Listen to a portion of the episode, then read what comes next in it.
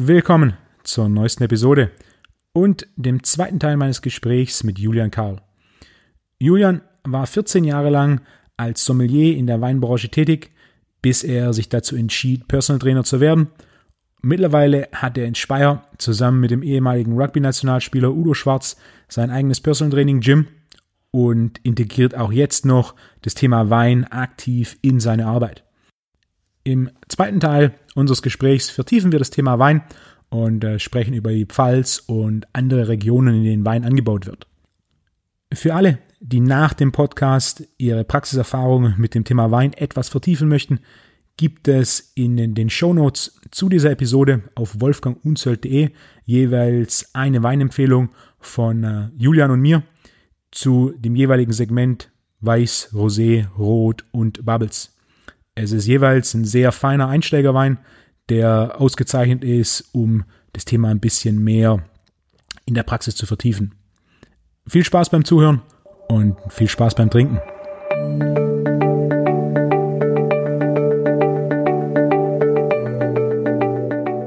Was macht die Pfalz aus? Klima?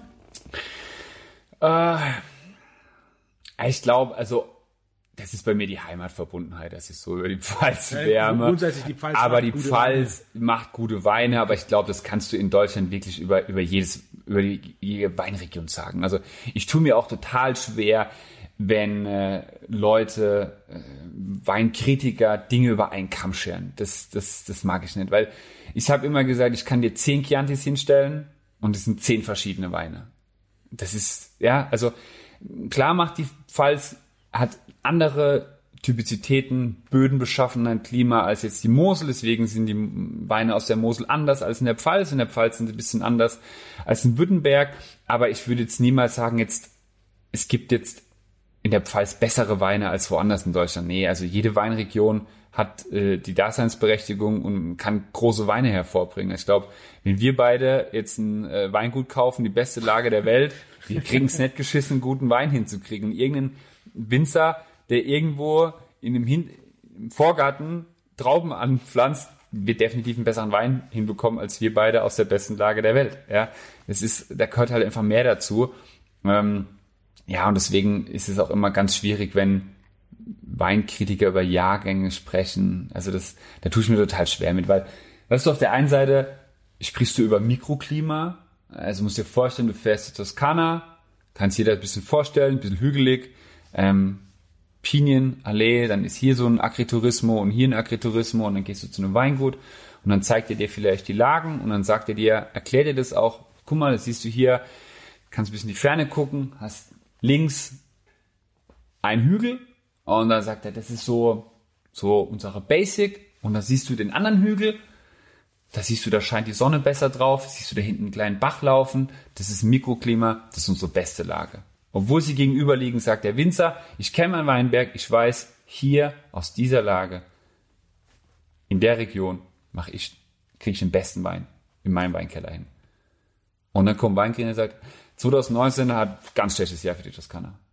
Also er nimmt die ganze Toskana, obwohl der Winzer dir vorher eigentlich von der Lage und einem Mikroklima erzählt. Weil er sagt, da hinten ist ein Bachlauf, der Boden ist ein bisschen anders, weil die ein bisschen feuchter sind. Dadurch kriege ich eine andere Qualität. Und dann kommt ein Weinkritiker, der eine ganze Region sagt, also Klima 2019 in der Pfalz war so und so und so und so. Aber auf der anderen Seite redest du über Einzellagen und über Mikroklima. Und da tue ich mir schwer, was jetzt? Redest, machst du ein ganzes Jahr für eine Region Toskana mit irgendwie weiß nicht, wie die aktuellen Zahlen sind, aber 70.000 Hektar oder in der Pfalz irgendwie 25.000 Hektar plus minus und dann hast du Einzellagen. Wo, wo einfach das größte komplett... Oh. Irgendwas in Neuseeland? Italien? Spanien das war, also damals, als ich gelernt habe, war Spanien das größte Weinanbauland. Und dann war, ich meine, meine Navarra war damals mit eines der größten. Aber das kann dann natürlich mit Neupflanzungen und äh, das ändert sich oft. Klar, in Neuseeland oder Sü Südafrika oder Australien, die haben natürlich viel mehr, ähm, viel weniger Weingüter mit viel mehr Hektar. Und du hast auch viel in Italien oder Spanien auch viele kleine Weinbauern, wo halt, ähm, wo dann die Weingüter zukaufen. Ne? Also im Prosecco-Gebiet ist es ganz klassisch, dass du zum Beispiel im Prosecco-Gebiet viele kleine Weinbauern hast, die dann einfach sagen, okay, ich bin in der Parzelle und weiß einfach, wie diese Parzelle funktioniert und kriegt dir dann ein sehr gutes Lesegut hin. Und dann kauft das Weingut einfach diese rohen Trauben, klassische Genossenschaft von denen. Und deswegen hast du dann immer wieder ein bisschen in den Überseewein, die haben viel mehr Menge, viel mehr Platz, die haben meistens viel größere Hektarbetriebe, weil die einfach viel mehr Platz haben, einfach vom Land her. Aber heißt dann, dass sie mehr Weinbau kultivieren. Ne?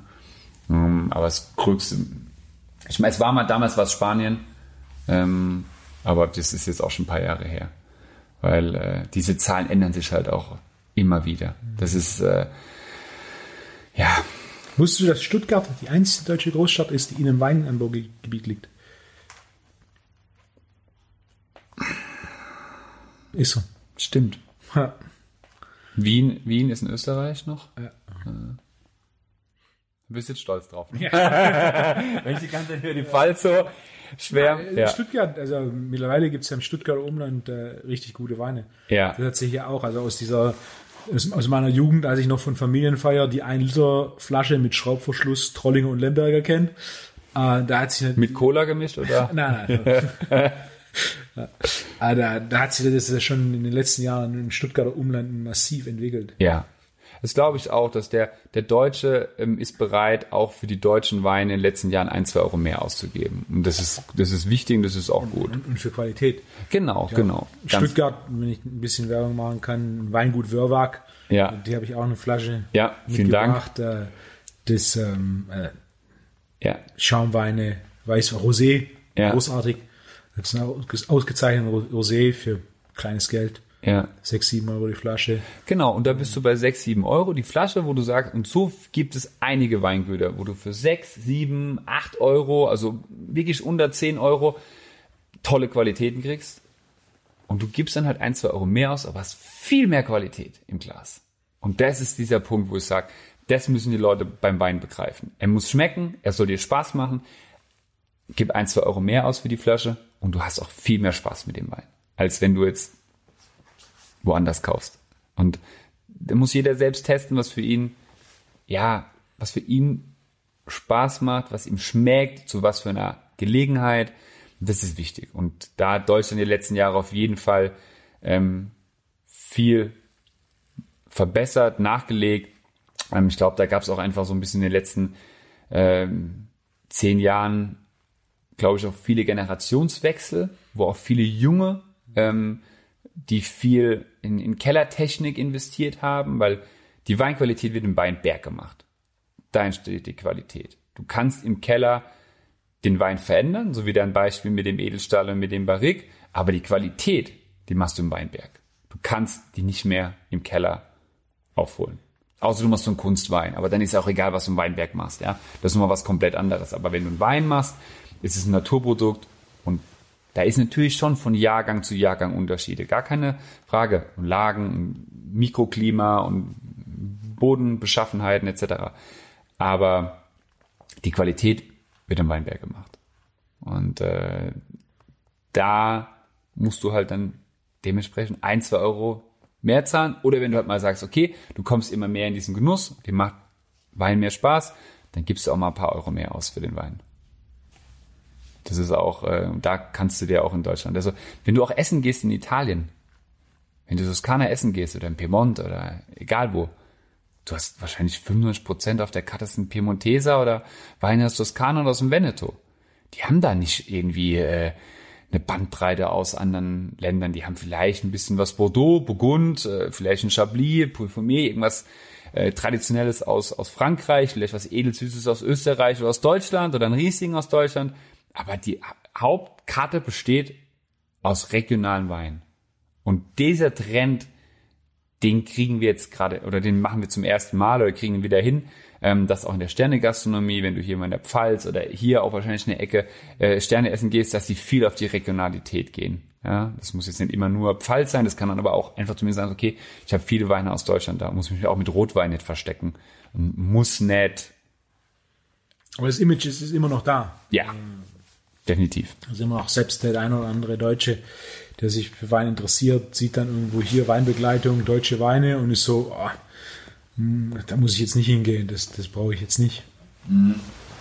Auf jeden Fall. Die deutsche Weine werden auch internationaler. Ich hatte es zweimal.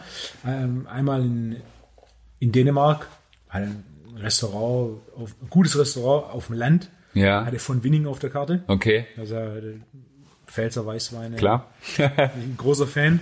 Ja. Exakt gleiche. Ich war äh, im Sommer, Anfang des Sommers in Amsterdam. Ja. Zwei Tage Seminar gegeben, am, am quasi am ersten Abend vor, vor dem ersten Seminartag. War, war zum Essen eingeladen, Fischrestaurant, super.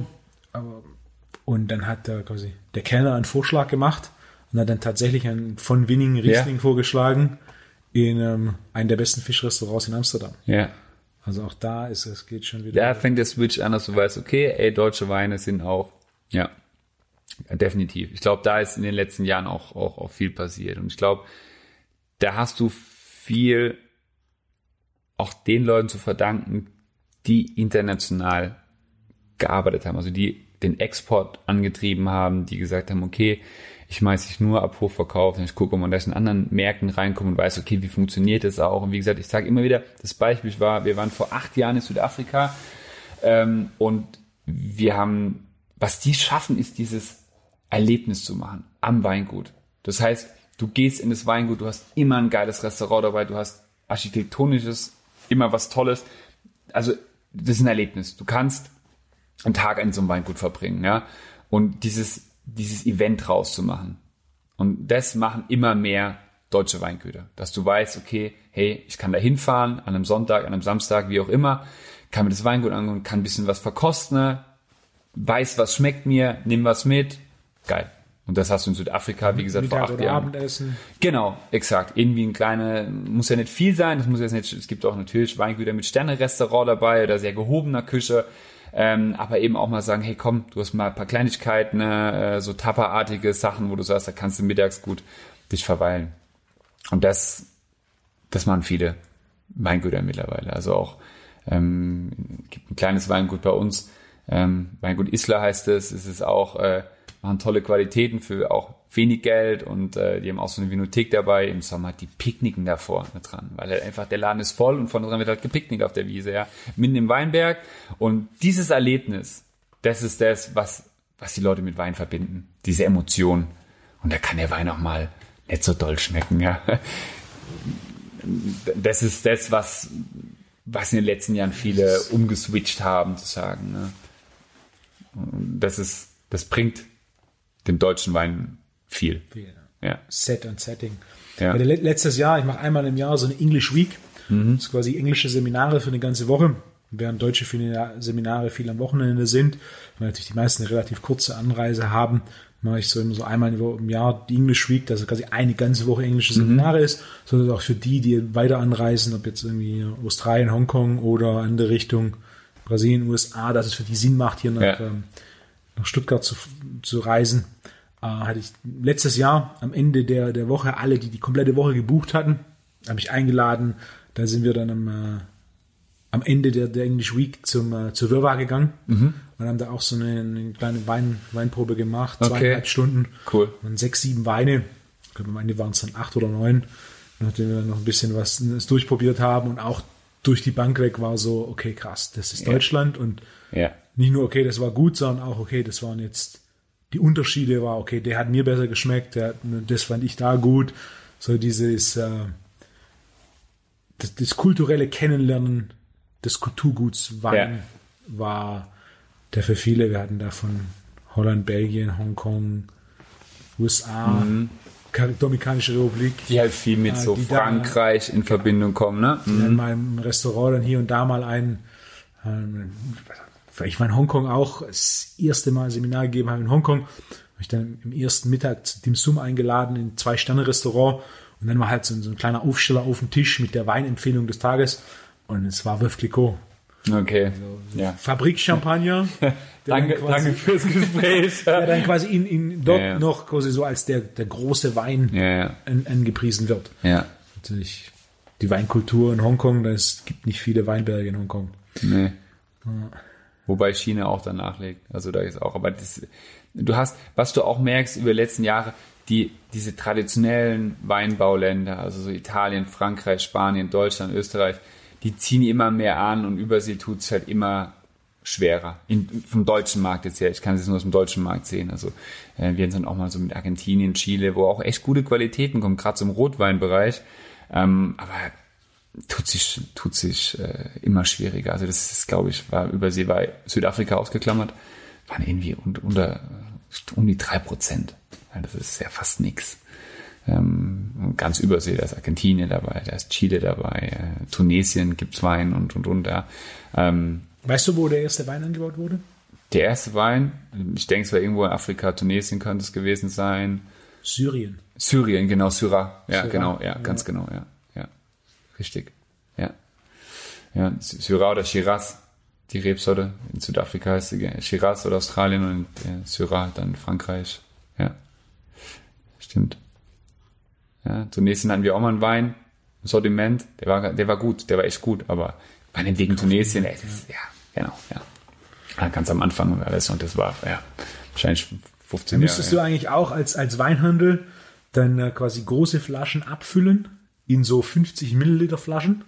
Und dann so Pakete A20 Weine rausschicken? Nee, nee, nee, nee. Du hast immer die 07er. Ich weiß, man, man müsste das. Ach so, man ja, ja, ja, ja, ja. Als, als quasi Kennenlernpaket. Ja, ja. Weil so ja, Kennenlernpakete ja. mit 07, das wer, dann Genau, auf jeden Fall. Wer, wer, also, wer das macht, das sind ja die Spirituosen.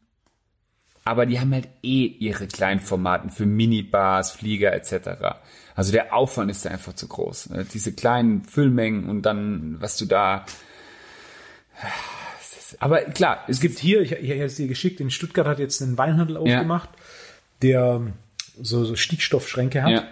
Das heißt, ein Problem im Wein ist ja, wenn er in der Luft ist, oxidiert er und dann je nachdem Verändert zwei bis sich. fünf Tage schmeckt nicht mehr. Ja. Und es sind Schränke, wo die Weinflaschen drinstehen, mit dem Schlauch drin, Stickstoff drin, dass kein Sauerstoff da ist, sodass das Ding nicht oxidiert. Und dann kannst du immer so per Knopfdruck so ein bisschen Wein, bisschen Wein abfüllen. Habe ich das erste Mal gesehen in, ähm, in Italien. Ja, genau. Italien habe hab ich es auch. Also da habe ich auch das erste Mal vor boah, paar Jahren her äh, auch gesehen. Was ganz nett, ich ganz nett fand, da waren es 60 Milliliter und dann kannst du halt gleich da reinsetzen, was zu essen bestellen und dann anstatt irgendwie drei, vier, fünf Weine zu probieren, kannst du halt bei 60 Milliliter kannst du 10, 15 Weine ja. probieren und kannst danach auch selber entscheiden, das war meiner. Und hier in Stuttgart haben sie jetzt einen Weinhandel, der haben 100 offene Weine. Ja. Und dann kannst du halt sagen, okay, heute würde ich Rosé oder Weiß oder rot und dann mal durchprobieren und dann auch so ein bisschen mit so einem Schlückchen ein bisschen rausfinden, okay, das ist, das ist meins. Genau. Das würde ich gern trinken. Oder eventuell auch mal, wenn, wenn meine Frau trinkt total gerne weiß, die trinkt nicht gerne rot. Wenn wir dann irgendwie essen gehen, so dann, ne, dann hast du halt auch immer diese, wo du sagst, okay, wir bestellen immer eine Flasche Weißwein, wenn wir essen gehen. Ähm, und Rotwein dann am Ende, wenn ich irgendwie vielleicht noch der Fleischgang kommt, dann nimmst halt Glasweiß. Aber du weißt halt immer offene Weine, hast du auch ne, ist meistens eine sehr kleine Auswahl, ja, und dann hättest du vielleicht mal Bock, was, was Besseres zu probieren als bei den offenen. Und dafür ist dieses, dieses Ecowin, super, super gut, weil du kannst halt auch hochwertige Weine aufmachen, kannst auch mal große Gewächse oder du kannst auch mal, ja, teure Rotweine drin haben, die halten dann einfach mal zwei Wochen. Und du kannst so sagen, okay, somit bringst du auch den Leuten den Wein ja auch wieder ein bisschen näher. Ne? Du traust dich mal so einen Schluck zu probieren und musst dann die, gleich die ganze Flasche kaufen und denkst, ey, das ist jetzt ziemlich viel Geld oder ja. Und das dafür ist es super, das System. Hm, Italien, äh, ich habe zum ersten Mal in Italien gesehen. Da ähm, war es auch in einem Restaurant, auch in einem Sterne-Restaurant, die das auch, die, die, äh, das dann eben die großen Weine drin hatten. Ja. Gerade wenn du sowas hast und ganz große oder ein paar Raritäten hast und dann sagst, okay, ich will jetzt nicht die komplette Flasche. Genau. Sondern einfach nur ein, ein Glas, dann macht es schon Sinn. Auf jeden Fall, ja definitiv. Wir war, ich war auch in Österreich, in Wien auf einer, auf einer Messe und da hatten die einen äh, abgesperrten Bereich und dann hatten die auch oben nur solche Weine. Also äh, Champagner Kristall von äh, Röderer und äh, ich meine sogar, die hatten einen äh, Petrus offen und so und dann konntest du auch schluckweise halt die Sachen kaufen. Und dann bist du halt auch mal, ne, also Petrus hast wahrscheinlich irgendwie 100 Euro für, für, für einmal riechen oder so irgendwie gehabt. Ähm, und nur Asiaten oben. nur Asiaten, nur Asiaten. Das Verrückte ist, in, in Österreich, in, äh, in einem Ort, wo ich die letzten Jahre war, die haben einen, den größten Magnum-Weinkeller der Europas. Okay. Also es ist ein wunderschöner Gewölbekeller und quasi die komplette Decke hängt voll mit Magnumflaschen und direkt neben dem Eingang sind da acht Doppel Magnum Chateau Lafitte für 50.000 Euro die Flasche. Krass. Jede dieser Flaschen gehört einem Chinesen, der noch nie in diesem Keller war. Also die haben durch Connections diese Flaschen gekauft. Ja. Der Chinese hat dort angerufen beim Weingut und wollte die kaufen und Weingut verkauft nicht direkt, sondern hat gesagt, hey, wir haben die hierhin verkauft. Hat der dort angerufen und äh, hat die quasi gekauft und die liegen dort, ja. aber war selber noch nie da. Krass. Ja, so Phänomene hast du ja wirklich. Also die, du kannst auch mit Wein, es ist keine Geldanlage. Wobei, ich hatte eine Idee von einem Weilchen, wenn du einen Investmentfonds machst, der in Wein investiert. Also du kaufst Weine, am besten noch so Subskriptionen, mhm. bevor der Wein tatsächlich fertig, mhm. ist, und stellst da einen ein, der wirklich Einblick hat. Mhm. Du kaufst diese Subskriptionen, mhm. lässt die liegen mhm. und jetzt, verkaufst sie jetzt danach. Du darfst sie nicht selber trinken. Jetzt ist das Problem da. Und verkaufst sie danach wieder. Ja, das Problem ist, wenn du einen Wein für so viel Geld holst, musst du dir hundertprozentig sicher sein, dass du aus einer vertrauenswürdigen Quelle das kaufst, wo du weißt, es ist perfekt gelagert. Genau. Du musst halt direkt Subskription, es gibt, bevor es der Wein fertig so, ist. So, so, so Spezialisten gibt's ja. weltweit, die sich genau darauf spezialisiert haben. Ähm, Aber dann als Fonds, sodass du nicht, ich denke, der Klassiker in 98 Prozent der Fällen von solchen Leer. Investments trinkt man den dann selber. Ja. ja. ja. Also, also es gibt so Leute. Es gibt, äh, in Deutschland gibt es auch einen, der ist in München. Äh, Ungarweine heißt der, gab auch bei Kabel 1 mal eine Doku. Die haben krasses Lager und die haben genau diese, diese Sachen. Die, da kannst du mal googeln, Ungarweine, da kannst du, da kriegst du, kriegst du alles. Und dann kriegst du genau diese großen Namen, diese großen äh, Weine und genauso machen Vielleicht die war das. sogar der, der Münchner verhandelt, der die Romani Conti nach Singapur verkauft hat, wie ah, ich vorher erzählt ja, hat. Vielleicht ja, war das ja, sogar. Kann sein. In Frastor sitzen die. Vielleicht war das sogar dann. Diesen Spezialist halt genau für solche Geschichten. Und dann, du willst es ja von einem, du kaufst einen Ferrari nicht im Hinterhof. Mhm. Das machst du nicht. Du, du, äh, wenn du irgendwo, genau, machst du nicht. Du, du, kaufst keine teure Uhr, du kaufst keine Rolex IWC oder was auch immer, die kaufst du nicht irgendwo auf dem Markt. das machst du nicht. Du willst, du willst mit 3000er sicher, prozentiger Sicherheit wissen, dass die echt ist. Und genauso ist es bei dem Wein. Weil du machst ihn ja auf, wurde schlecht gelagert oder keine Ahnung, so viele Faktoren, die vielleicht, wo du sagst, oh, shit. Hat gekorkt. Gekorkt, genau. Du musst immer zwei Flaschen kaufen. Mindestens. Weil Problem ist, Kork steckt sich auch manchmal gerne an. Das heißt, du hast manchmal gerne in einer Kiste mehrere Flaschen drin. Wenn es ganz blöd läuft, hast du dann den Checkpost. Musst du sie am anderen Ende vom Keller lagern. so, so ungefähr. Ja. Ja, es ist so halt, wenn in der, wenn der Füllung halt ein Kork quasi diesen TCA, diesen Trichloranisol, diesen, den Stoff drin hat, der halt für diesen Kork, der steckt in Anführungszeichen die anderen vorne dran, hinten dran an. Das heißt, kann durchaus möglich sein, dass du wirklich so Jackpot hast, eine Kiste Wein und hast mal zwei Flaschen Kork. Das kann schon passieren. Ja, genauso kann es passieren, dass du einen Korkschmecker hast, wenn du keinen Kork hast, was wir vorhin hatten. Ne? was wir vorhin genau. gesprochen hatten. Ja. Es ist möglich, dass ein Wein ja. mit Schraubverschluss korkt. Genau. Es gibt zwei Arten. Es gibt einmal diesen TBA und einmal diesen TCA, Trichlor und Tribromanisol. Und ähm, einmal kommt da ganz klar dieser Korkschmecker vom Kork und einmal kann es halt irgendwie durch Verpackungen im Keller irgendwie passieren, dass dieses TBA reinkommt und dann hast du diesen Korkschmecker.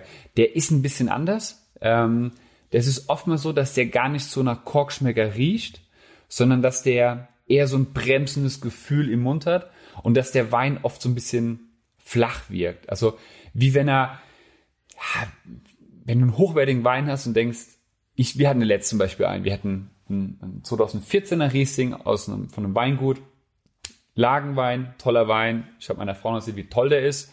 Probieren und sie was ist denn das?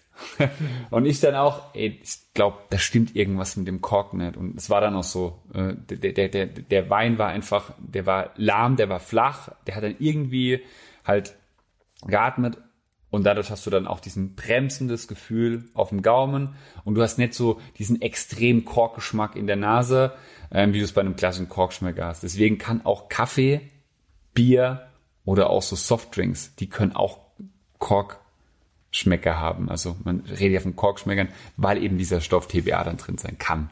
Also das ist natürlich, ja, passiert selten und dann halt auch wieder diese Assoziation, wenn du da mal irgendwie diesen Kork riechen solltest, in einem Kaffee fängst du nicht an darüber, aber in Kaffee kommt es wohl, hat damals uns der Dozent erklärt, kommt auch ziemlich oft vor in Kaffee, weil es irgendwie, weil diese Kaffeebohnen eben in diesen Säcken und dieser Pappe lagert und da eben dieser TBA entsteht. Und dadurch hast du oft in diesen Kaffeebohnen diesen Korkgeschmack. Aber der ist halt natürlich nicht so extrem wie im Wein und den musst du dann auch mal schmecken im Kaffee. Also wer sucht da auch einen Korkschmecker im Kaffee? Was machst du bei einem Wein? Das erste, was du machst, kriegst ihn ins Glas, riechst rein, hat er Kork? Nee, alles klar, super. Ja, also da gehst du natürlich ganz anders dran. Aber das gibt's eben auch. Und wenn du dann halt im Restaurant sagst, ey, der hat Kork und dann kommt der Kellner, der hat einen Schraubverschluss, dann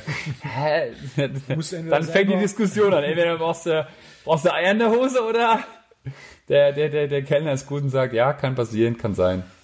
Trinke eine neue Flasche. Aber. Kommt beides seltener vor. Ja, wahrscheinlich. Ja. Auch, dass man es schmeckt, ist, äh, kommt seltener vor, ja. Ich hatte vor kurzem, war, ist ein, ein relativ großer Handel Deutschlands. Mhm ich hatte mit einem von denen geredet und dann habe ich gefragt, ich hatte einen Sauvignon Blanc gesucht, dann war immer meine simple Frage, was ist euer meistverkaufter Sauvignon Blanc? Mhm. Und mhm. zwar nicht so, was ihr empfehlt, sondern einfach grundsätzlich, was auch die meisten Leute wieder kaufen. Mhm. Und dann haben sie mir empfohlen und dann dachte ich, oh, na komm, okay, das Ding muss gut sein. Und, ähm, Preis um die 10 Euro wahrscheinlich? Bisschen, ja, minimal drüber, mhm. ich glaube 14. Mhm. So, ja, und dann. Oh, das ist nicht minimal. Das ist, das ist, das, ist, das ist im Wein ist es äh, andere Schublade. So weiter, war, hm? Ja. So Im mittleren Segment. Ja. Aber dann ich nach Hause, habe den getrunken und dachte, keine Ahnung, aber es schmeckt nicht. Ja. Und dann habe ich den, die, ähm, hier um die Ecke Künstlerhaus, da gehe ich mittags, äh, Mittagessen aus meiner Sicht eines der zwei besten Restaurants in Stuttgart. Und äh, der Chef vom Künstlerhaus ist, äh, ist einer von denen, der hat auch äh, schon viel in der Gastro gearbeitet und hat quasi, quasi seine, keine Sommelier-Ausbildung, aber ich würde sagen, er ist Weinkunde. Hat viel verkostet. Er hat viel verkostet mit einem sehr analytischen Ansatz und recht weinkundig. Und dann habe ich so mein, mein letztes Schlückchen, habe ich mittlerweile schon ein paar Mal gebracht, wenn irgendwie, ich es komisch fand, dachte ich, komm, jetzt nimm, nimmst du das letzte Stückchen nehme ich mit und Da kommt dann der Schwabe bei dir durch, die, Wasche, die Flasche doch schon fast leer macht, aber so ein bisschen äh, zur Kontrolle. Und dann habe ich ihn mit rübergebracht und habe gesagt, probier mal. Ohne irgendwie großartig was zu sagen, weil einfach so, irgendwas passt da nicht. Und dann hat er gemeint, ein Böxer. Mhm, ja. Dann muss ich das erstmal mal, mal ne? ich, okay, was ist das? Und hast du gegoogelt? Dann habe ich, hab ich danach nochmal gegoogelt, um es genau zu verstehen. Im Endeffekt, die Hefe ist verschimmelt. Ja. Und dann hat es so ein bisschen Kinderpups und nachdem er das Faule gesagt, Eier. Genau, nachdem er es gesagt mhm. hat, habe ich das, habe ich, hab ich nochmal einen Schluck genommen und dachte, genau so schmeckt's. Ja, genau, ja. Böxer ist, äh, genau. Und wenn du das einmal hattest und äh, dann, dann hast du ihn. Ja, dann Davor, hast du ihn. Ich konnte es nicht allem, zuordnen, das ja, genau. So, das ja. ist komisch. Ja. Und nachdem er das gesagt hat, hey, hier Kinderpups. Ja. Ich, also ich finde immer faule Eier da hast du immer dieses, Kinderpupsbild. Dieses, ja. quasi das Äquivalent zum Raschen. Ja, wenn du in der Verkostung bist und sagst, der Wein riecht nach Kinderpups, das ist immer was anderes, wenn du sagst, der hat einen leichten Stich von faule Eier. Das ist genauso, wenn die Weine Alterungsnoten haben im, in, der, in der Farbe. Du sagst nicht orange oder braun, das ist Bernsteinfarbe. Ja, das hört sich ja geil an. Ja. Klar, faule Eier hört sich nicht gut an, da kannst du auch Kinderpups sagen. Ja. Böxer kriegst du raus, wenn du Glück hast mit, ähm, mit Schwenken, also Oxidation. Oder Kupfermünze. Oder Kupfer, ja. Kupfermünze Einen alten Penning reinwerfen, dann geht's auch, aber es schmeckt der Wein halt nicht mehr so doll. Ja, genau. So kannst du, kriegst du Böxer raus. Es kann, ein leichter Böxer kann, macht, kann überhaupt kein Problem machen. Kannst du wirklich so ein bisschen mit schwenken oder einfach, wenn er ein bisschen Luft, kann der weg sein. Aber wenn du halt so einen richtigen vehementen hast, dann, äh, ja. Die Flasche war, war drei Tage alt. Meine Frau, wir hatten auch einmal einen Böxer Wein, die riecht sowas auch sofort. Also selbst, wo ich da manchmal denke, ja gut, komm, also komm, schwenkt noch einmal mehr, dann ist er weg, ja. Sagt die schon, nee, hat Böxer. ja, siehst du auch. Das ist das. Ich habe mal in meiner Familie ähm, eine Verkostung gemacht. Zwar gibt es so diese ganz schwarzen Gläser, wo sie komplett schwarz sind. Du siehst nicht, was da drin ist. Und ich habe dann so zwölf äh, Sachen reingemacht. Also Pfeffer, Banane und die sollten dann riechen, was das ist. Und im einen Wein ähm, Wein Sauvignon Blanc, ein sehr typischer Sauvignon Blanc. Jetzt reden wir wieder von Typizitäten, aber Sauvignon Blanc hat eben von der Rebsorte her immer diese Primäraromatik nach äh, ähm, grüner Paprika oder Stachelbeere. Und die älteren Leute haben grüne Paprika gesagt und die jüngeren Stachelbeere. Also da siehst du auch, mit was du das assoziierst. Es riecht fast identisch. Aber die einen, die halt Stachelbeere irgendwie, also ich sag mal, unsere Generation ist eher mit einer Stachelbeere aufgewachsen als meine Oma. Und meine Oma hat ganz klar gesagt, ah, grüner Paprika.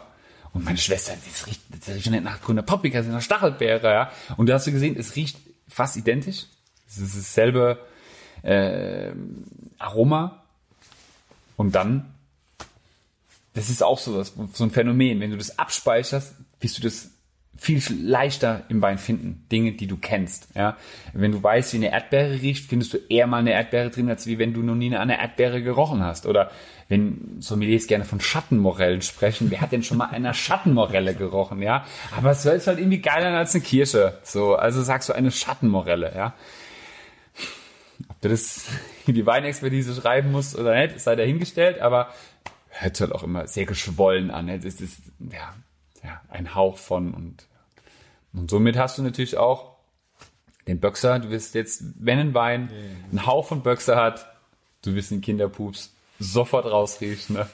Ähm, wie gesagt, wenn du Glück hast, schwenkst ne, dann geht er weg. Wenn du Pech hast, ist der Wein halt, gibt er diese Koch, Weinfehler. Koch eine Bolognese damit. Ja, sowas kannst du wirklich, so, so sowas mache mach, mach ich dann auch zu Hause. Wenn, ich, immer, wenn du mal einen Kork hast oder irgendeinen Wein, wo du sagst, da war jetzt auch ein Böxer oder letzt hatten wir auch einen Wein, wo irgendwas war, der Wein war nicht gut. Ich kannte die Qualität, habe dann auch zu dem Weinhändler gesagt, dazu, irgendwas stimmt da nicht. Dann hat er auch gesagt, ey, tauschen wir um, klar, haben den Wein wieder, gab komplett anderer Wein, muss irgendwie bei der Füllung Luft gezogen haben, er hatte keinen Korkschmecker, aber er war einfach komplett flach, er war viel zu alt. Es waren zu 18er Sauvignon Blanc und er war einfach viel zu alt. Er hatte viel zu viel Alterungsnoten. Also man umgetauscht bekommen, alles gut, Wein war toll und sowas kannst du dann wirklich dann mal für, für Soßen oder so nehmen. Das ist mir dann auch zu schade. Dann kannst du mal, verkocht sich ja dann ein bisschen, ja. Aber für einen Rotweinkuchen brauchst du einen besseren. für die Verkostung allemal. Brauchst du noch ein Amarone Rotweinkuchenrezept? Genau, genau. Mit glutenfreiem Mehl. Ja. Dann, dann, dann läuft's. Dann, äh, dann hast du die Brücke wieder zwischen äh, Personal Training und eine, Ernährung. Eine, eine, andere, eine andere Personal Training Kunde würde mit Sicherheit den Tipp des ähm, Amarone Rotweinkuchens gerne annehmen. Ja, ja, auf jeden Fall. Mein Trainer hat gesagt, das ist gut. Ja, ich darf. Schokoladenkuchen-Diät funktioniert, ne? Reich an Antioxidantien, ja. reich an Resveratrol. Ja, Udo durfte doch auch mit jemandem eine Tafel Schokolade essen, ne? ja, ja, am Abend, ne? Ja, ja. 70 Prozent, wenn ich mich erinnere, dass er ein bisschen, Durfte mal. ein bisschen runterfährt. Ja. Hey, wenn es funktioniert, es ist zu oft, gerade, gerade Ernährungsempfehlungen sind zu oft zu schwarz und weiß. Ja, Zum Beispiel ja. wie, wie dieser eine Kunde von mir, der dann 0,1 Rotwein am Abend ja. hatte, Natürlich hat er entsprechend gegessen insgesamt, natürlich hat er entsprechend trainiert und hat halt Before und After gehabt mit um die 10% Körperfett verloren. Ja. Von relativ weich und untrainiert bis hin zu kompletter Sixpack und ja. ähm, basierend auf klassischen Empfehlungen, Rotwein, oh nee, geht nicht, ja, das ist schlecht ja. für Körperfett, aber nein, nein, in, in seinem Fall, basierend perfekt. auf dem Feedback, das wir gemessen haben, hat es gut funktioniert. Ja, ja. Das heißt nicht, dass es für jeden funktioniert, aber Ja. ähm, gerade wenn du einen durchschnittlichen Personal Training Kunden hast, der einen relativ vollen Alltag hat, so dieses, dieses Thema Work-Life-Balance und Ja. abends das System runterfahren, äh, ist ein großes Ja. und gibt dann auch immer so diese theoretischen Empfehlungen wie kein Alkohol, Alkohol ist schlecht Ja. oder halt einfach bessere Empfehlungen, so okay, trink Bewusst. Wein statt Schnaps Ja. oder Wein statt Bier von Ja. allen Alkoholformen ja. ist definitiv der Wein der erste, den ich empfehle. Und dann ist natürlich auch ein Unterschied zwischen ein, zwei Gläsern oder ein, zwei Flaschen ja. Absolut. Oder ich- am Wochenende drei, vier Flaschen. drei, vier Magnumflaschen. ja, absolut. Das sehe ich, sehe ich auch so. Also man muss, ähm, man darf sich auch nicht geißeln, weil dann macht man es auch zu kurz. Also das versuchen wir auch immer unseren Kunden zu sagen. Ähm, wir versuchen eine Ernährungsempfehlung auszusprechen, die für den Kunden auch machbar ist. Also wenn ich jetzt einen komplett umstelle, ist es total schwierig. Äh, hatte letzten Samstag auch jemand in der Ernährungsberatung, wo wir auch ähm, klassisch wie bei dir erstmal das Frühstück umgestellt haben. Und gesagt, fang mal langsam an. Ich habe dem schon erklärt, wo die Reise hingeht. Der ist kopfschüttelnd quasi, saß der da und hat gesagt, ey, im Endeffekt haben wir jetzt nur zwei Sachen umgestellt. Ein Frühstück und dass du ähm, viel zu viel Whey hier und da mal getrunken hast und ist einfach nur noch nach dem Training ein Shake. Mehr ist es erstmal nicht, ja. Und dann wird das sehr wahrscheinlich funktionieren. Wenn er sich daran ein bisschen hält, ist es auch relativ einfach für ihn. Er kann sich daran halten. Und dann wird er auch definitiv Erfolg damit haben. Stellst du natürlich alles komplett um, wird er nach zwei, drei Wochen sagen, wisst ihr was? Leck mich am Arsch, geht nicht, funktioniert nicht. Ist, ist nicht für mich, geh woanders hin. Und da ist auch, wir hatten auch Kunden, wo wir einfach, die einfach gesagt haben, sie brauchen morgens eben Kohlenhydrate und ähm, dann hast du dann einfach auch da ein bisschen anders getrickst, wo du Kalorien ein bisschen eingespart hast. Ja? Und auch die haben Erfolg gehabt, aber ähm, da musst du einfach sehr individuell das Ganze sehen. Es gibt ja immer die, es gibt die paar Ausnahmen, die morgens Kohlenhydrate essen und davon nicht müde werden. Exakt.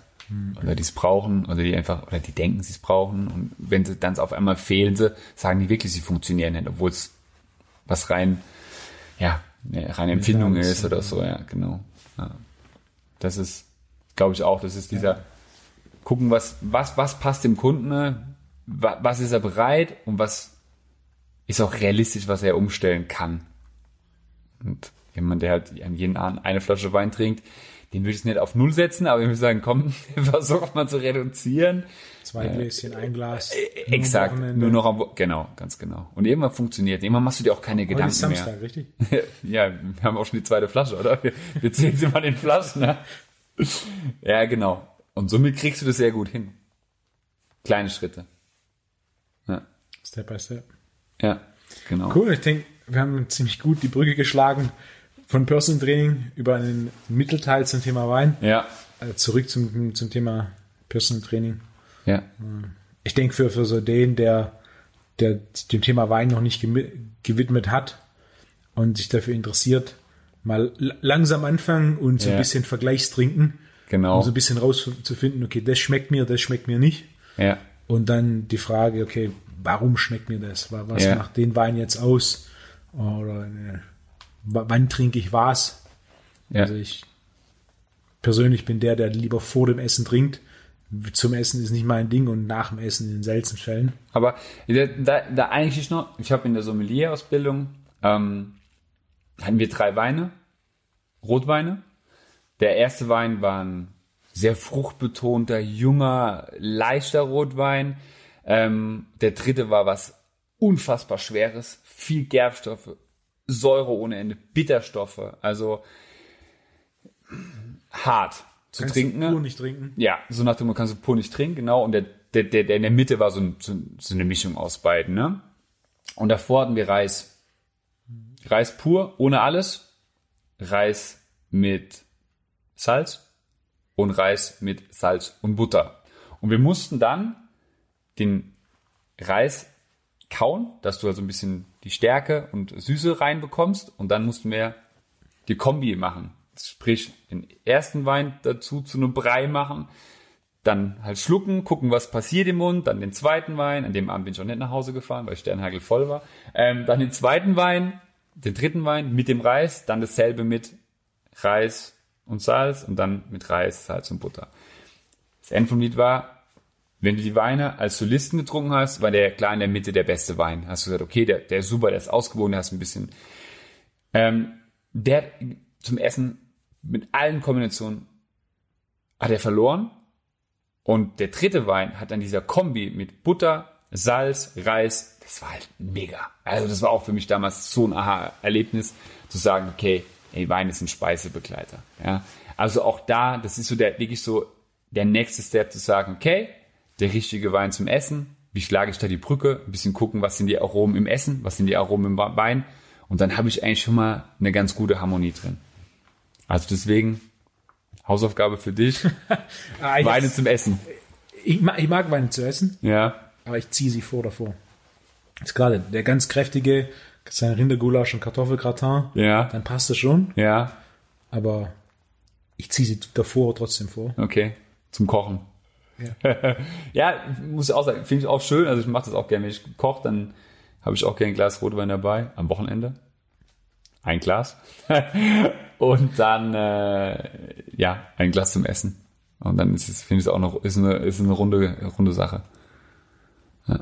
So ein bisschen rumexperimentieren und dann lässt sich gerade für den Trainer auch gut die Brücke schlagen zu seinen Personal Training Kunden. Absolut. Denn äh, es ist ein interessantes Thema und ich auch regelmäßig bei meinen Kunden, die dann wir uns austauschen und dann Tipps kommen, ja. wo gelegentlich die eine oder andere Perle, die eine oder andere Perle dabei war.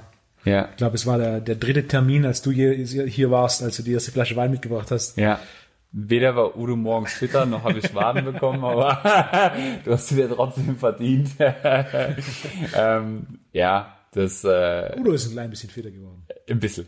Deswegen gab es eine Flasche. er, war, er kommt morgens früher raus, genau. Ja, das haben wir schon mal geschafft, dass er, dass er als. Heute hat er seinen ersten Termin vor neun gemacht. Also. Passt. 8.45 Uhr. 38. 38, ja, ja, ja. ja. Ich weiß, im ersten Sommer habe ich um 6 Uhr morgens Termine gegeben, aber für Udo war es 8.30 Uhr war der erste Termin. Ähm, passt. Ja. Nee, also ich muss auch sagen, um da ganz am Anfang zurückzukommen, was du gefragt hast, ich glaube, die Sommelier-Ausbildung oder auch meine berufliche Erfahrung davor hat, hat mir viel geholfen, so ein Unternehmen zu gründen. Also auch ähm, die Weinbranche ist eine, glaube ich, eine, ist, eine, ist eine mega spannende mir wurde es am Ende ein bisschen zu langweilig, muss ich sagen. Es war halt, es ist ein spannendes Thema, es macht Spaß. Mir fehlt so das Neue. Du machst aus Trauben Wein. Ja, klar, ist, du hast ja immer wieder verschiedene Jahrgänge, verschiedene Lagen etc. Aber im Endeffekt so wirklich was Innovatives passiert die letzten Jahre nicht. Ein paar abgefahrene Etiketten. Ja, genau, ein paar abgefahrene Etiketten, dann aus Versehen kommt mal Orange Wein, dann kommt mal, ja, das ist aber alles nichts, was im Endeffekt kommst du immer wieder auf. Natural Wines waren jetzt im letzten Ja, Jahr. genau sowas kommt dann auch. Aber Womit ich grundsätzlich für den Fall, dass der eine oder andere noch nicht viel Wein getrunken hat, Natural Lass Wines. Es. Lass es. Lass es. Ähm, genau, und das sind immer so Trends, die kommen und aber auch wieder gehen. Ja, Im Endeffekt ein, Riesling aus Deutschland oder irgendwie ein, ein Sangiovese aus Italien als Speisebegleiter oder irgendwie einen kräftigen Shiraz übersee oder so. Das ist was, was schon seit Jahren funktioniert und auch weiter funktionieren wird. Ähm, und ähm, du hast ja auch in den 14 Jahren viele Gegenden bereist.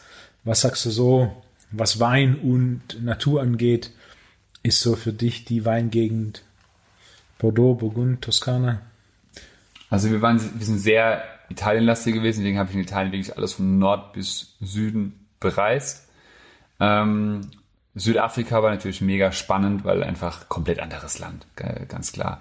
Ähm, aber ich bin habe eine absolute Liebe zu Italien. Ähm, ich mag diese diese Kultur. Ich finde, das Essen ist mit einfachen Mitteln ein grandioses Essen hinzubekommen, finde ich einfach mega. Ähm, und äh, wir haben auch in Italien geheiratet. Ähm, ich muss sagen, die zwei Ecken in Italien, was mir so dieses Aha-Erlebnis oder wo ich einfach mich immer noch erinnern, ist einmal äh, Apulien das ist der Absatz vom Stiefel. Das war landschaftlich mega, war genial. Da waren wir einmal ähm, im, im, Büro dort und das war super spannend. Und dann die Marken. Da haben wir dann auch geheiratet, weil ähm, liegt in der die Nähe. Marken ist wahrscheinlich der unbekannteste Teil Italiens. Mitunter. Ich denke so Molise oder so irgendwas, das kennt jetzt auch kein Mensch, aber Marken ist eher auch, so wird es auch so ein bisschen bestimmt Stiefmütter. Es ist unterhalb von Emilia Romagna da die Ecke, also direkt neben Toskana. Ja, genau, direkt neben Toskana. Genau, Rimini ein bisschen runterfahren. Rimini kennen die Deutschen wieder. Da ein bisschen südlicher. Ähm, ist unfassbar grün. Ähm, das fand ich, äh, war so, fand ich einfach schön dort und ähm, du kriegst wirklich, also wir haben dort äh, gegessen für ein Apfel und ein Ei mega Qualitäten und äh, ja, war, war toll. Also Marken hat, hat, uns, hat uns mega gut gefallen. Ja. Was auch so ein bisschen unbekannter ist. Klar, so Toskana ist, kennt man oder äh, Ligurien oder Südtirol oder so, das sind natürlich Sachen, die kennt man, aber, aber so Apulien und Magen sind so meine zwei, wo ich sage, haben mir sehr gut gefallen. Ja. Und nicht so ganz bekannt sind. Und äh, klar, Bordeaux, in Bordeaux hast du schon diesen, dieses Flair, das musst du schon lassen, Bordeaux, ja. Also auch wenn ich da eher viel mehr zu Italien hingezogen bin, was ich auch nicht. Bordeaux war dieser holländische Weinhändler, richtig? Der mit seiner Villa auf dem Haus und dem, dem Dobermann-Zwinger. Ja, das war Rhonetal. Rhonetal. Das war Rhonetal, genau. Ich habe ich hab dir mal erzählt von dem Rhonetal, wo wir verkostet haben, ja, genau. Wo wir der in der ländlichen äh, Gegend waren. Das war Rhonetal, ja. Das war einfach, ja, da waren wir bei einem, bei einem holländischen Weinhändler, der, wo wir auf eine, ja, irgendwo mitten in der Pampa, eine Villa mit Pool und zwei riesen schwarze Hunde. Ich weiß nicht, ob es Dobermänner oder dänische Docken waren. Die waren dann zum Glück im Zwinger. Und wir haben dann bei ihm im sehr großen Haus, Blick auf Pool, irgendwie gefühlt, er hat glaube ich gefühlt 120, 150 Weine da auf einen Tisch hingestellt und hat gemeint, ihr, ihr, ihr müsst nicht alle verkosten, ihr könnt alle verkosten. Und das war auch war ein tolles Erlebnis, weil es einfach sehr professionell war, sehr herzlich und Rhone fand ich auch spannend, in, in, fand ich auch sehr spannend. Aber in Frankreich die interessanteste Ecke fand ich immer war Südwest. Das ist unterhalb von äh, ähm, Pyrenäen. Nee, ähm, unterhalb von äh, Bordeaux. Und du hast halt super Qualitäten für noch sehr erschwingliches Geld. So Kaor, die Ecke, ja. genau, kennt kein Mensch. Kaor ist was, finde ich, fand ich mega spannend. Ähm, genau, deswegen fand ich es auch, auch landschaftlich. Aber wie gesagt, ich bin Frankreich einfach, ich fand, bin immer mehr Italien. Wenn einer sagt, du willst nach Frankreich oder Italien, ich sage immer, nee, wir fahren nach Italien Urlaub oder. Dem schließe ich mir an. Ja, weiß nicht, das ist auch wirklich was rein, was ist so aus meinem Empfinden. Das kann das nicht begründen, ne, aber ich finde es Italien. Italien ist alles ein bisschen entspannter, ein bisschen. Ja. Gerade essenstechnisch in Italien, ja. also schlecht zu essen in Italien. Ich habe ich hab lange gesagt, dass in Italien schlecht zu essen ist mir nie passiert. Wir waren diesen Sommer zwei Wochen in Italien. Ist ja passiert. Wir haben mal? tatsächlich ja? gegessen, wo ich dachte, was ist das? Was passiert? Es war einfach nichts. Was, also McDonalds war, oder was? nein, nein, es war. Sie, sie haben es gut gemeint, sie haben es versucht. Es war dann wir wussten nicht und anstatt auf Hotelempfehlungen zu, zu hören, haben wir gedacht, komm, jetzt machst du mal. TripAdvisor. Italien, das ist auch so geil. Ja. Wir sind hier in dem Italien Hotel. Da sagt ihr, der ja. Hotelier, geh dahin. Dann gehst du dahin.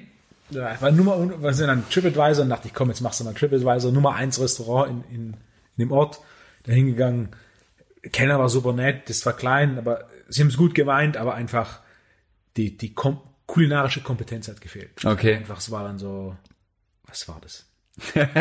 was ist los mit euch? Ja, und dann auch dann äh, tatsächlich danach dann quasi auf, auf TripAdvisor schlecht abgeschnitten, Hotel, der Rezession hat gesagt, da müsst ihr hin.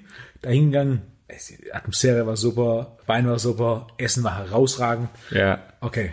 Also, ja. Wir okay, waren tatsächlich auch. das eine Abendessen in Italien.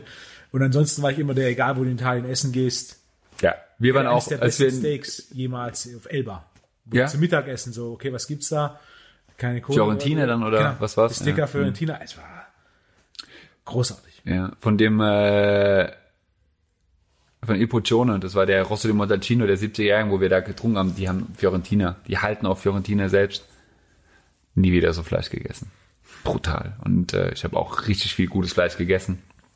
Ähm, das war bestimmt auch dieses Event dort gewesen, ja, das darfst du auch nicht vergessen, aber halt einfach dieses frische Olivenöl, gutes Meersalz drüber und dann Fiorentina, geil. Mega Hast du die Chef's Table Folge bei Netflix gesehen mit Dario Cicin? Nee. Äh, ist äh, Metzger aus Toskana, ja. also ein uriger Charakter, der ein paar mehrere Restaurants hatte. Unter anderem äh, eins seiner letzten Projekte war Mac Dario. Hat natürlich dann relativ schnell musste den Namen ändern. Komisch. Warum? und, und der hat quasi dieses Metzger-Ding in, in der Toskana so ein bisschen so international populär gemacht. Ja. Ja, also Bistecca ist sein Ding, aber auch ja. so dieses, wir verwenden alles vom Tier. Mhm. Wir verwenden Tail, die, nicht, ja. nicht nur quasi die Kurzbratstücke, mhm. sondern quasi, ich mache das komplette Tier essbar. Ja. Und zwar so, dass es quasi schmeckt, schmeckt. Ja. Ein sehr guter Freund von mir hatte lange Zeit ähm, äh, die Fleischboutique in Speyer und der hat mir auch dann mal so Cuts gegeben, wo du halt sonst nicht isst. Ja, also so Hanging Tender, Zwerchfell, Sachen, die du Zwerchfell, einfach... Churrasco. Das ist, das ist mein Favorite Cut ja. im Steak. Mhm. In Deutschland Weil ganz schwierig halt, überhaupt zu bekommen. Ja, ja, aber er hat mir erklärt, bei diesen Tieren, die nicht auf diese Top-Qualität sind, da gibt's es gar nicht. dieses, also das ist einfach ein Abfallprodukt, wenn überhaupt, wenn überhaupt. Und ähm, mega. Ja, haben wir auch zwei, dreimal. Churrasco oder Skirt Steak. Ja, genau. Skirt war auch sowas, was, ja, ja. Zwerchfell, genau. das ist, äh, vom Geschmack her ist natürlich ist jetzt nicht so weich wie ein Filet, Filet ja. aber schön mürbe und ja. vom Geschmack her. Mega. In Karibik, ähm, in der Karibik der teuerste Cut. Ja. In Karibik essen gehst, Steak, ob jetzt Mexiko oder Domre war ich ja viel, ist immer der teuerste Cut. Äh, was halt hier gar also nicht. Anglais dann. Anglais ist oder, ja, genau. Ja, ja Nierenzapfen. Hier genau. kriegst du es ganz, ganz selten. Ähm, in Stuttgart kenne ich zwei Läden, wo du es bekommst. Ansonsten ja. ne, in Deutschland oder auch sowas wie Lateinamerika, ähm, Picanha, Tafelspitz. Ja, ja, genau, Tafelspitz. In Deutschland zum, zum Metzger gehst und sagst, du willst Tafelspitz Und will Kurzbraten. Was stimmt bei dir nicht? da musst du, das ist Siedfleisch, das ja, musst du kochen. Ja, ja, ja, genau. Und dort ist es halt so, okay, das, das, das ist das, ja. was wir braten. Das war auch so eins meiner geilsten äh, Picanha. Dry-Age Picanha bei ihm, boah. Und dann das Tafelspitz. ja. ja. ja. Kriegst du es auch in Deutschland noch für relativ relativ kleines Investment. Ja, ja, ja, genau. Oder was ich gern mache, ist mit, äh, mit einem Fleischwolf, sowas wie Schaufel oder, oder Unterschale. Da kriegst du 6, 8 Euro das Kilo, da machst du Hackfleisch draus. Mm. Das, ist, ja, ja, ja. das ist geschmacklich. Er hat mir auch damals immer aus, wenn er äh, Rücken selbst in Dry gestellt hat, hat er halt aus Stücken, die er nicht als Kurzbraten Steak, mhm. hat er mir Dry Hackfleisch gemacht. Und das ist, ja, das ist wieder ein Thema Qualität, Qualität. Oder auch im Hackfleisch, was ich jetzt in letzter Zeit ein bisschen mehr gemacht habe, ist Leber. Mhm. Ich esse es gern, aber Leber ist halt nichts, was irgendwie 300 Gramm am Abend ist. Sondern ja. wenn es irgendwo mal gibt, so ein bisschen was als Vorspeise. Ja. Aber für zu Hause Leber zu machen, ist so ein bisschen. Kann sie keine. Ja, es ist so. Kann sie keine Mengen machen. Genau, ich esse es gern, ja, ja. aber irgendwie jetzt am Abend, wenn ich 300 Gramm oder teilweise, wenn ich Hunger habe, ein bisschen mehr esse, kann ich nicht. Leber, klein schneiden, in so ganz kleine Würfelchen ja. und in Bolognese reinkochen. Okay. Und dann hast du dann nochmal ein bisschen diesen. Genau, du schmeckst gar nicht. Ganz leicht. Du schmeckst gar nicht. Nee. Das ist quasi extra Nährstoffdichte. Ein bisschen Hühnerleber geht am einfachsten oder Entenleber. Kleine Stückchen schneiden, reinwerfen, bumm, und das ist eine hohe Nährstoffdichte, ohne dass du jetzt großartig das geschmacklich mitnimmst. Okay. Nächste Bolo. Ja, es ist. Äh, Gibt's Leber dazu. Bisschen äh, Leber rein oder auch Bolo-technisch, was durch Zufall passiert ist. Ich hatte noch so Salsiccia übrig, so Trüffelsalsiccia, die ab, die abgelaufen war, so also zwei Tage. Und so was mache ich jetzt? Dann habe ich eine Bolo gekocht und dachte, komm, jetzt machst du die, machst du die Salsiccia in die Bolo rein, ist ja quasi innen mit, ist, ist Hack, ist Hack. Hab die Haut weggemacht, hab so in kleine Stücke gerissen und habe dann zuerst mit, mit äh, Olivenöl und Butter und, und, und Schalotten diese Salsiccia angebraten. Ja. Dachte ich, komm, dass das ein bisschen Röstaromen kriegt. Und das Met ist nicht zerfallen, sondern blieb quasi diesen kleinen Stückchen. Und dann habe ich halt meinen Rinderhack drauf und habe da die Bollo draus gekocht. Und dann hatte ich quasi diese Bollo, diese etwas größeren Salsiccia-Stücke drin, ja. die dann, die Bollo hat überhaupt nicht nach Trüffel geschmeckt.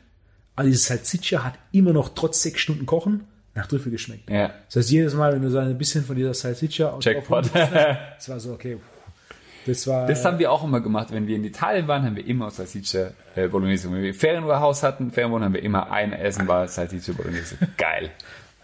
Mega. Geschmacklich. Ähm. Aber in Italien kannst du echt. Das ist, genau das ist jetzt schön an Italien, diese Einfachheit und du hast einfach ein geiles Essen. Wir waren auch, waren dann auch dort in den Marken ein Jahr nach unserer Hochzeit und waren dann äh, in einem ja, kleine Ferienwohnung, kleines äh, Anwesen ähm, und die Besitzerin äh, hat uns dann gesagt, fahrt da, das Dorf, an die Ecke, an die Kirche, da ist Marco. Alles klar, okay. Hingekommen, dachte, ach du Scheiße, wie sieht das denn aus? Wie so mitten an der Straße, also sind auf der Straße gesessen, war, war gerade alles. Natürlich klassisch Plastikstühle. In den sieben Tagen waren wir viermal dort. also es war dann noch echt so, okay, müssen wir woanders hingehen jetzt, aller hopp, okay. Es war ey, einfach geil, gechillt, gemütlich, gutes Essen und halt für wenig Geld. Das kommt noch dazu. Also wir waren letztes Jahr für vier Tage in Bormio. Mhm. Wer es googelt, denkt sich, ah, da komme ich schnell hin. Ist aber das letzte Stück zieht sich. Also du fährst, wenn du von Stuttgart fährst, fährst du über Liechtenstein. Ja. Aber dann fährst du über drei Pässe. Und okay. da fährst du halt irgendwie gefühlt im Schnitt 20 Stundenkilometer. Der letzte Pass ist das Stelvio. Ja. Und dann am Fuß des Stelvio ist Bormio. Stelvio ist auch bekannt für, für Radfahren. Ja. Das ist unter anderem so ein fetten Wasserfall. Okay. Und dann war vier Tage in der Therme. Mhm.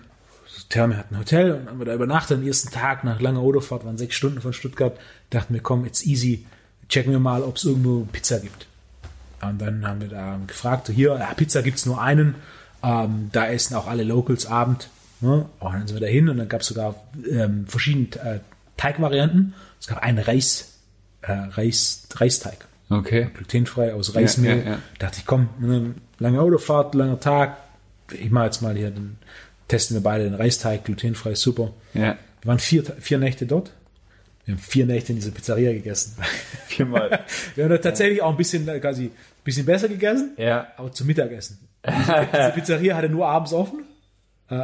Und wir waren dann äh, auch gut essen, aber auch so, weil in einem haben sie auch empfohlen und dann auch auf dem Marktplatz mit so Plastikstühlen. Und dann saßen halt irgendwie zwei Tische mit jeweils so im Schnitt 75 Jahre alten Trainer, die da mittags rumgesessen sind, ein bisschen was gegessen haben. Und auch komm, jetzt wurde uns empfehlen, wenn da zwei Leute sitzen. Hm, ja, ja. War auch sensationell, aber abends waren wir jeden Abend, äh, jeden Abend in dieser Pizzeria, hatten sieben verschiedene sieben verschiedene Teigvarianten. Krass. Unter anderem Reis. Da waren die sind ja auch viel fitter, was das glutenfreie angeht. Ne? Viel einfacher. Wenn du bei uns eine glutenfreie Pizza bestellst, boah, also erstmal, wo kriegst du das überhaupt? Punkt eins und Punkt zwei, willst du die überhaupt essen? Ja, glutenfreie Pizza in Deutschland. Äh, ich habe bis jetzt noch keine Sponsoren für, für den Podcast, aber für den Fall, dass Share interessiert ist. Äh, ich hatte Anfragen für Sponsoren, aber alles hat nicht so wirklich für mich gepasst. Share für den Fall, dass von Share jemand den Podcast Würden wir auch nehmen, ich esse die auch. ja, glutenfreier Pizzaboden von Share. Ja. Die neue Rezeptur, jetzt sogar mit Sauerteig. Das ist quasi ein fertiger Boden. Machst du nur Tomaten, Tomatensauce raus, basierend auf den bisherigen Experimenten. Zweieinhalb Esslöffel Tomatensauce. Und dann belegst du es mit was du es belegen willst. Das sind nur die bisherigen Experimente. Das kann passieren, dass im nächsten Podcast vielleicht drei Löffel werden. Ne? Oder Löffel zwei. drei Löffel habe ich probiert. Zu viel? Zu, zu, zu, zu saftig. Ja. Das ist dann too, too much. Ähm, 210 Grad, 12 Minuten. Ober-Unterhitze. Ober-Unterhitze. Ganz wichtig. Also pizzatechnisch, dafür, dass es glutenfrei Ja. ist, ist ganz großes Kino. Du hast schon, Ja, ja, bei, also bei mir ist auch so, wenn ich wirklich manchmal vergessen habe einzukaufen, weil ich bin, was mein Fleisch angeht, auch sehr penibel. Und dann gehe ich eben nicht irgendwo schnell Fleisch. Und dann ist es bei mir auch so, dass ich sage, boah, fuck, es ist 8 Uhr, ich habe nichts zu essen. Ähm, was es bei mir zu Hause immer gibt, ist Stremelachs und Thunfisch in der Dose, Followfish. Und dann weiß ich ganz genau, ey geil, heute Abend schon mal Pizza. Zwei Pizzen, genau wie du sagst. Ich esse habe ich noch nicht getestet, müssen wir mal gucken, was meine, äh, wie viel ich nehme. Und dann auch ein bisschen Lachs, Thunfisch dazu, dass ich ein bisschen meine Proteine habe. Und dann funktioniert es super. Und dann hast du ein gutes Essen. Also Share, wir sind dabei. Share glutenfreie Pizza ist auch so Ja. ein Ding, so Klassiker Sonntagabend. Ja. Wir hatten in, äh, wir hatten mal eine Pizzeria, die haben auch ganz früh, also bestimmt auch vor ja, sechs Jahren, schon glutenfreie Pizza gemacht. Und die haben die so in, in, in so Pfannen gemacht. Und da das funktioniert, der Teig war echt gut. Die machen den jetzt leider nicht mehr in diesen Pfannen, sondern die machen jetzt auch dieses dünne und dann ist, da hast du dieses knusprige, das, hat, das ist zu fest, der Teig, dass du wirklich so eine luftige äh, Pizza hast. Und Das ist schon so, so Pappkarton. ja, und das ist halt nichts. Und diesen, in diesen Pfannen war das gut. In den Pfannen hast du zwar, klar, du hast schon eine andere Pizza gehabt als in Italien, aber du hast zumindest mal gesagt, ey, das für eine glutenfreie Pizza war die Bombe. In Bormio, diese Pizzeria mit dem Reisteig. Ich habe in Deutschland keine Pizza gegessen, die so gut war. Ja, Also das war, das war luftig innen, außen kross, Knusprig, was auch ja. immer sie gemacht haben. Der Pizza, also es war eine der besten Pizzen, unabhängig davon, na, als glutenfrei ist ein bisschen unterhalb regulärer. ja, In Italien ist eine der besten Pizzen, die wir je hatten. Wir waren vier Abende in Folge dort. ja. Wir haben andere kulinarische Highlights ausgelassen und hatten ja. Wir waren einmal in, in, in, Italien Sterne essen und äh, äh, Hat es klar, funktioniert? Ja, Ja, es hat funktioniert. Also du hast dann natürlich schon ähm, äh, äh, Eingang war, kam eine Kellnerin und die konnte kein Wort Englisch und das einzige englische Wort, was sie gesagt hat, war an dem Abend Big Ravioli und hat uns äh, eine große Ravioli gegeben und das war schon geil. Also die hatte, das war ein großer Teller, da war eine große Ravioli drauf und die war halt gefüllt und es war einfach Bombe. Also es war einfach hohe Kochkunst. Ja. Und Wo es war's? War, es war in der Nähe von Castellina in Chianti, also Toskana. Ja. ja. Und es war. Ich habe es auch schon ein paar Mal probiert. Für Italien bisher was. Italien brauchst du kein also, Fine Dining. Also ich muss ganz ehrlich sagen, es war äh, ein schöner Abend. Es war auch cool. Es war, es war, war, war toll. Wir haben mega gegessen.